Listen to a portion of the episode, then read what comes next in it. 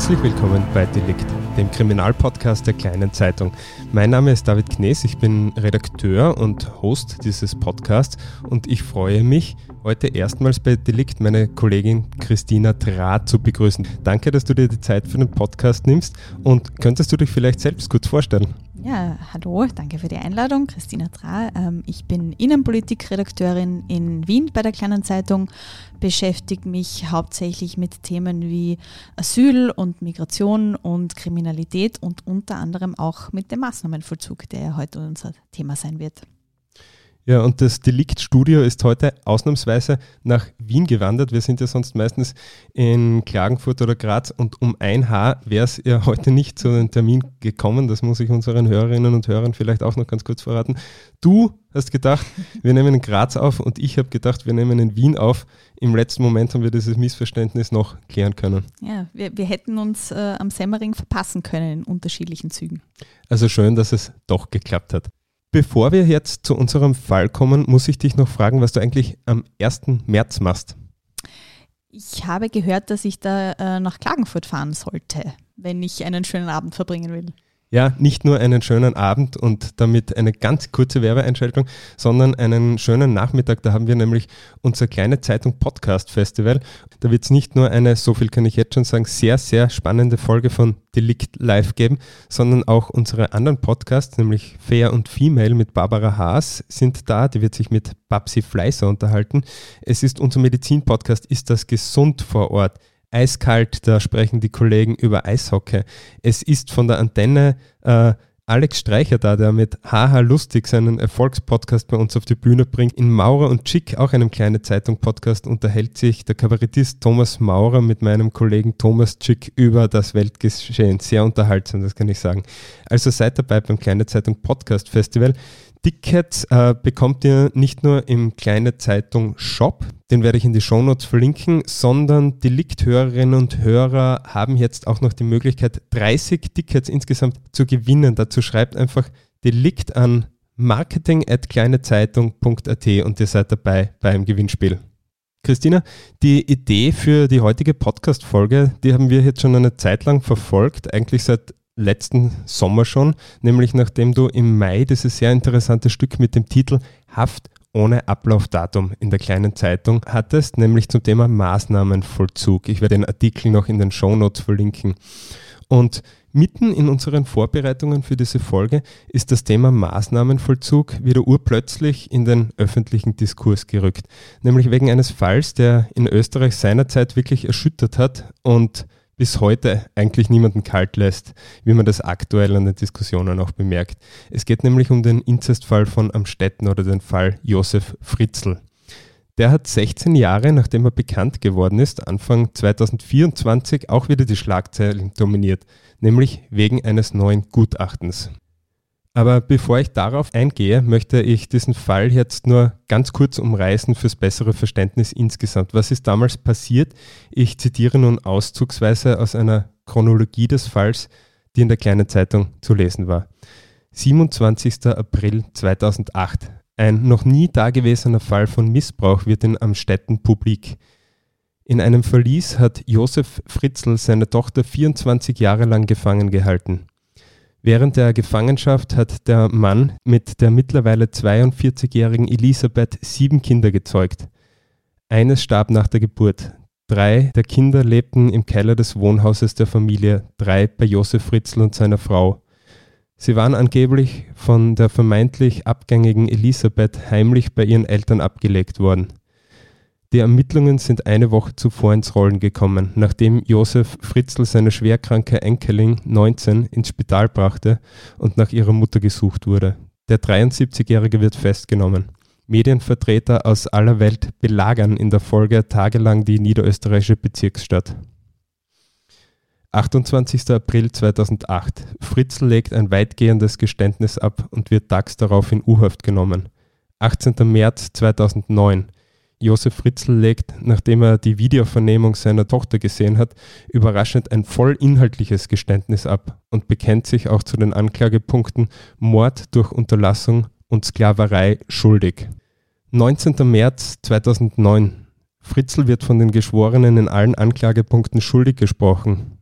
Er wird rechtskräftig zu lebenslanger Haft und Einweisung in eine Anstalt für geistig abnorme Rechtsbrecher verurteilt. Aber wie aufmerksame Hörerinnen und Hörer dieses Podcasts wissen, bedeutet lebenslange Haft in Österreich in der Regel nicht, dass die verurteilte Person auch wirklich bis an ihr Lebensende hinter Gittern sitzen muss. Und 2021 gab es dann in den Boulevardmedien Berichte darüber, dass Fritzl bald wieder freikommen könnte. Das hat verständlicherweise für große Aufregung gesorgt und formell hat Fritzl die Voraussetzung für eine bedingte Entlassung 2023 erfüllt, weil er da 15 Jahre abgesessen hat. Allerdings befindet er sich dann noch im Maßnahmenvollzug, wo diese Entlassung nicht möglich ist. Und seine Verteidigerin Astrid Wagner, sie kennt man auch als die Verteidigerin von Jack Unterweger, hat sich sehr energisch für Fritzls Freilassung eingesetzt mit dem Argument, er sei jetzt nicht mehr gefährlich. Und das bringt uns jetzt zu den vorher angesprochenen Schlagzeilen im Jänner dieses Jahres. Da ging es zunächst um ein neues Gutachten der Sachverständigen Heidi Kastner, die unter anderem aufgrund von Demenz attestiert, dass die Unterbringungsvoraussetzungen nicht mehr vorliegen dass eben von Fritzl keine Gefährlichkeit mehr ausgehe und diesem Gutachten folgte dann ein Dreiersenat Ende Jänner in Krems und entschied sich für die bedingte Entlassung aus dem Maßnahmenvollzug. Die Entscheidung ist zum Zeitpunkt unseres Gesprächs allerdings noch nicht rechtskräftig, das muss man dazu sagen. Also hier könnten auch noch Rechtsmittel eingelegt werden. Für den inzwischen 88-Jährigen heißt das, dass er zwar in den Normalvollzug kommen soll, aber bis zur Rechtskraft des Beschlusses noch in der Justizanstalt Stein im Maßnahmenvollzug bleibt. Seine Juristin will sich weiterhin für seine generelle bedingte Entlassung einsetzen, also den Schritt in die Freiheit für Josef Fritzl. Wir werden sehen, wie es da weitergeht. Christina, ich denke, du wirst mir recht geben, dass das Thema Maßnahmenvollzug nie so präsent war wie durch diesen Fall. Aber kannst du mir und unseren Hörerinnen und Hörern vielleicht erklären, was das überhaupt ist, was man unter dem Maßnahmenvollzug versteht? Der Maßnahmenvollzug unterscheidet sich sehr deutlich von einer normalen Haft in einem normalen Gefängnis, wie man das so kennt. Wer dort untergebracht ist, der hat nicht nur unter Anführungszeichen eine Straftat mit einer Freiheitsstrafe von mehr als einem Jahr begangen, sondern leidet auch meistens unter einer schwerwiegenden, nachhaltigen psychischen Erkrankung, die auch zu eben dieser Straftat geführt hat. Und weil wegen dieser Störung befürchtet wird, dass die Betroffenen weitere Straftaten begehen könnten, wird die Außenwelt vor ihnen geschützt quasi, indem man sie in, der sogenannten Maßnahme unterbringt. Aber es geht darum, dass Menschen quasi wo eingesperrt werden ohne zeitliches Ende, so lange, bis keine Gefahr mehr von ihnen ausgeht. Und dass über den Vollzug so hitzig debattiert wird, das hat natürlich mehrere Gründe. Einerseits handelt es sich hier um die schwerste Form des Freiheitsentzuges, denn im Gegensatz, wir haben es gerade besprochen, äh, zur normalen Haft, ich habe kein, kein Enddatum. Bei der, bei der Haft weiß ich, in, in x Jahren komme ich raus, vielleicht sogar schon früher mit guter Führung, aber bei einer Unterbringung in der Maßnahme gibt es keine zeitliche Begrenzung. Erst äh, wenn ein Gutachten den Betroffenen bescheinigt, dass keine Gefahr mehr von ihnen ausgeht, dann rückt eine Entlassung in, in Greifnähe. Und warum das eine ganz eigene Schwierigkeit mit sich bringt, das werden wir eh später noch besprechen. Aber von Expertinnen und Experten wird auch immer die Unterbringung und Versorgung in der Maßnahme kritisiert, weil es werden über Jahre sind auch minderjährige Personen in Ausnahmesituationen, die vielleicht einmal eine Drohung ausgesprochen haben, für sehr lange Zeit untergebracht worden. Und ähm, natürlich sprechen wir hier von der Unterbringung von teils, wie im Fall von Fritzl, sehr gefährlichen Personen. Und ähm, die Taten dieser Personen wühlen die Menschen nachvollziehbarerweise auf und das Mitleid hält sich dementsprechend natürlich in Grenzen. Also es ist ein sehr komplexes Feld und deshalb umso spannender. Ja, aufwühlen ist ein gutes Stichwort. Eben im Fall Fritzl hat es ja wirklich in, oder sorgt es in großen Teilen der Bevölkerung für großes Unverständnis, dass der jetzt da aus der Maßnahme entlassen und in weiterer Folge vielleicht auf freien Fuß ähm, kommen soll. Aber abgesehen von seinem Fall oder anders gefragt, ist Fritzl typisch für eine Person, die in der Maßnahme ist und welche Personen sind da überhaupt drinnen und von wie vielen sprechen wir eigentlich? Nein, Fritzl ist kein typischer Insasse kein Paradebeispiel für den Maßnahmenvollzug, weil natürlich man glaubt, da sitzen nur Menschen wie Fritzl oder die Doppelmörderin Carranza, die Eislady, auch Eislady bekannt. Ähm, die sind da auch, das stimmt, aber natürlich ein großer Teil der Insatzen ist dort, weil sie eben in einer psychischen Ausnahmesituation und wegen psychischer Krankheiten gefährliche Drohungen ausgesprochen haben oder Straftaten begangen haben. Nicht alle, es gibt schon welche mit schweren Straftaten, aber auch welche, die unter normalen Umständen eine kurze Haftstrafe, eine kürzere Haftstrafe als Folge gehabt hätten. Und äh, mir fällt da das Beispiel eines jungen Mannes ein, der an einer psychischen Störung leidet und irgendwann seine Medikamente absetzt dann sitzt er in seiner Wiener Wohnung, unten haben die einen Bauarbeiter mit einer Flex und das hat ihn so gestresst, dass er runtergegangen ist und die Arbeiter angeschrien hat, sie sollen die Flex ausschalten, aber er hat ein Küchenmesser in der Hand gehabt. Die haben das lustig gefunden, er ist wieder rauf in die Wohnung und damit hätte es sich erledigt gehabt. Aber, und jetzt kommt das große Aber, ein Passant hat das gesehen, hat die Polizei gerufen, die mit der Vega angerückt ist, die ist in die Wohnung, die haben den Mann mitgenommen und seit mehr als einem Jahr ohne rechtskräftigen Urteil sitzt der jetzt in der Maßnahme. Und das trotz vieler Interventionen von außen klagt die Mutter an, dass es keine passende Therapie gibt, dass es keine Medikamente für ihren Sohn gibt, dessen Zustand sich natürlich weiterhin verschlechtert. Es kommt zu Auffälligkeiten, es kommt zu aggressiven Verhalten, weil er nicht therapiert wird. Und so setzt sich ein Teufelskreis ohne Aussicht auf ein Ende in, in, in Bewegung. Und ja, aus der Maßnahme wieder herauszufinden, wenn man psychische Probleme hat, ist sehr schwer. Und heute sitzen, und das ist eine Zahl, die über Jahrzehnte gestiegen ist, 1500 äh, Menschen im Maßnahmenvollzug. Du hast, ich habe es am Anfang schon angesprochen, im Mai letzten Jahres einen ausführlichen Artikel zu dem Thema geschrieben und dich dafür auch mit zwei Insidern, kann man sagen, unterhalten, die die Zustände im Maßnahmenvollzug ziemlich kritisch sehen. Was haben die dir berichtet? Ja, also grundsätzlich ist es nicht so leicht, äh, mit Menschen ähm, zu sprechen, die, die sich einem anvertrauen, schon gar nicht mit der Nennung von Namen, weil das ein, ein, ein Bereich ist, wo man negative Auswirkungen auf den eigenen Beruf fürchtet. Ich habe äh, einerseits mit einem ehemaligen Sozialarbeiter damals gesprochen, viel jahrelange Erfahrung im Bereich der Maßnahme, kennt mehrere Einrichtungen und äh, mit einem Psychologen, der noch immer in einer tätig ist und die haben der Sozialarbeiter halt zum Beispiel erzählt, dass es vielfach keine Trennung zwischen den jugendlichen Insassen äh, geht mit äh, teils geringen Vergehen und Kapitalverbrechern. Ja. Der hat gesagt, die, die Zelltür ist, ist oft die einzige Trennung. Und zum anderen würde es an ausreichender Beschäftigung, an Therapien und an Perspektiven fehlen. Und der Psychologe hat gesagt, dass es eine mehr als großzügige Medikamentenverabreichung in der Maßnahme, wie man das umgangssprachlich sagt, gibt, dass die Insassen ruhig gestellt werden ähm, und wie Zombies durch die Gänge wanken. Und früher sei das deutlich restriktiver gewesen. Da hat man Medikamente eher im Ausnahmefall bekommen. Und es würde auch keinen fachlichen Austausch geben. Mit äh, diesen Kritikpunkten bin ich dann zum Justizministerium gegangen und die haben äh, betont, dass die Medikamente unter chefärztlichem Dienst vor Ort ähm, überwacht werden und die Mitarbeiter Supervision bekommen. Also das ist äh, nicht wirklich nachvollziehbar gewesen fürs Justizministerium. Man muss dazu sagen, dass die aktuelle Justizministerin Alma Sadic ähm, eine Reform vor kurzem umgesetzt hat, dass es zumindest für sehr junge Menschen in solchen psychischen Ausnahmesituationen künftig deutlich schwieriger ist, dass sie in eine Maßnahme gebracht werden können. Also das ist ein kleiner Lichtblick. Aber warum dieses ganze System politisch so heikel ist, das hat mir auch der Markus Drexler erzählt, der ist Obmann der Selbst- und Interessensvertretung zum Maßnahmenvollzug. Vielleicht hören wir uns das kurz an.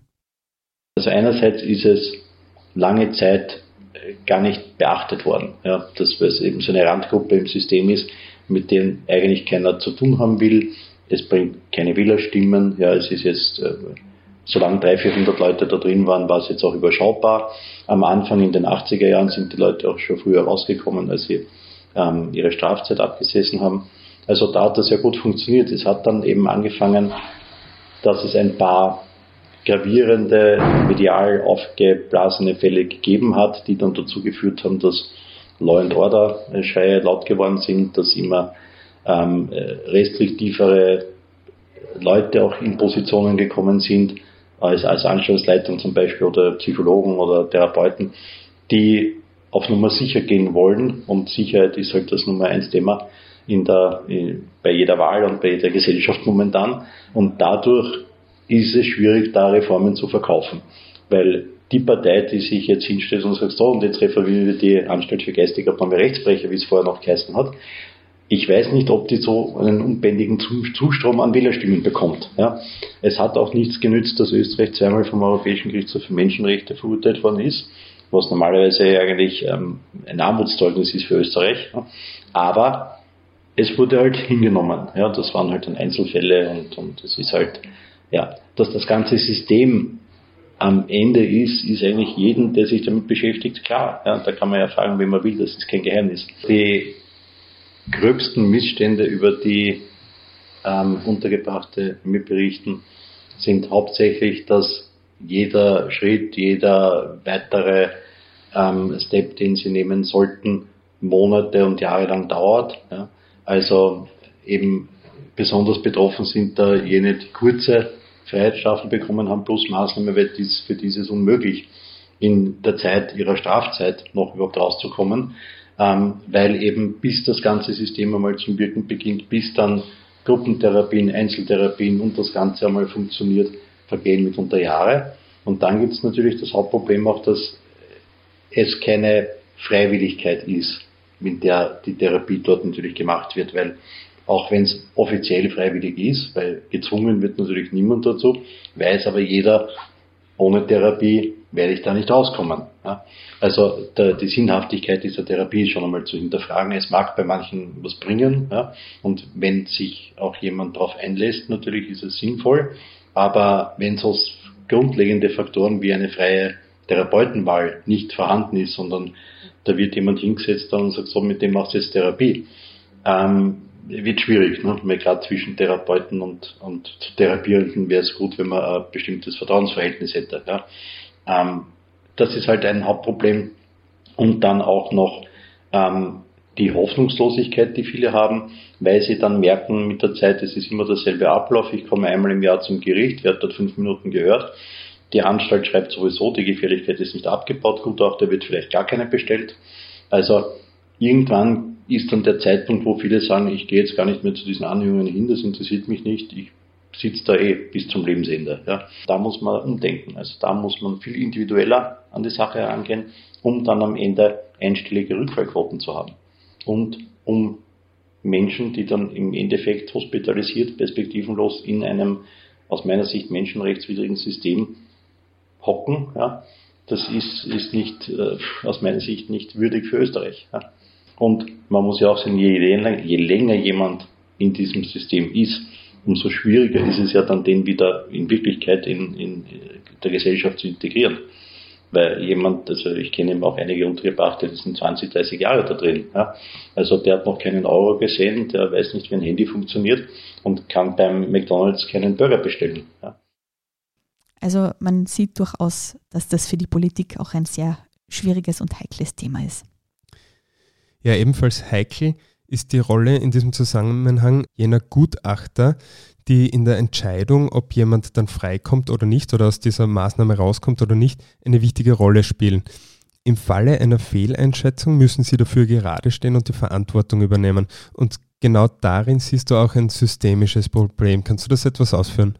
Ja, das ist ein, ein Kritikpunkt, den Expertinnen und Experten seit, seit einigen Jahrzehnten immer wieder anbringen mit den Gutachtern. Ähm, grundsätzlich ist es so, wenn ich in eine Maßnahme komme und äh, in einer, warum auch immer, ja, das ist relativ egal, was ich davor angestellt habe, ich habe dort im besten Fall psychologische Betreuung, aber es steht mir zu, dass ich einmal im Jahr ein Gespräch mit einem Gutachter habe, mit einem Psychologen, der ähm, eine Evaluierung ausstellt und darum, um dieses jährliche, die jährliche Überprüfung, da geht es darum festzustellen, ob meine Gefährlichkeit, die zu meiner Tat geführt hat, noch da ist oder nicht.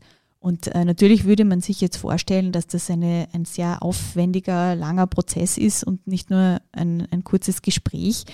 Ähm, das Problem ist aber, dass in den letzten Jahren, Jahrzehnten viele Gutachten auf sehr wenige Gutachter gekommen sind. Also wir reden da von, von pro Kopf teilweise mehreren hunderten Evaluierungen pro Jahr, wo man natürlich nicht wahnsinnig in die Tiefe gehen kann. Ähm, das hat lange Zeit, war die Begründung, warum man nicht mehr findet, mehr Gutachterinnen und Gutachter wegen der zu geringen Bezahlung. Die hat man dann auch angehoben. Das hat aber auch nicht wirklich zu Verbesserungen geführt. Also die liegen immer noch in der Hand von, von einer relativ kleinen Zahl an äh, Gutachterinnen und Gutachtern. Und ähm, zu der eben nicht besonders zeitintensiven Begutachtung kommt auch noch dazu, dass für einen Gutachter, eine Gutachterin, dass die die Hand für jemanden ins Feuer legen, wo sie nicht wirklich 100 Prozent sicher sein können, dass von dem keine Gefahr mehr ausgeht und der dann, die dann eventuell vor der Tür eine Straftat begeht, das, das macht man halt nicht. Also man möchte da extra genau schauen und Natürlich ist eine fundierte Prüfung gut, aber wenn man so viele Prüfungen macht, dann ist es natürlich leichter, würde ich jetzt einmal sagen, zu sagen, ja, okay, die Gefahr ist noch da und man geht auf Nummer sicher und behält die Person in der Maßnahme, als sich das richtig anzuschauen. Natürlich gilt das nicht für jeden Gutachter, aber es macht für die Betroffenen umso schwieriger, die Maßnahme zu verlassen, weil, und das kommt halt auch noch dazu, man muss sich das vorstellen, wenn man ohne Perspektive auf Entlassung untergebracht ist und das Gefühl hat, dass man, egal was man macht, eh nicht rauskommt und auch die Therapie, die ich bekomme,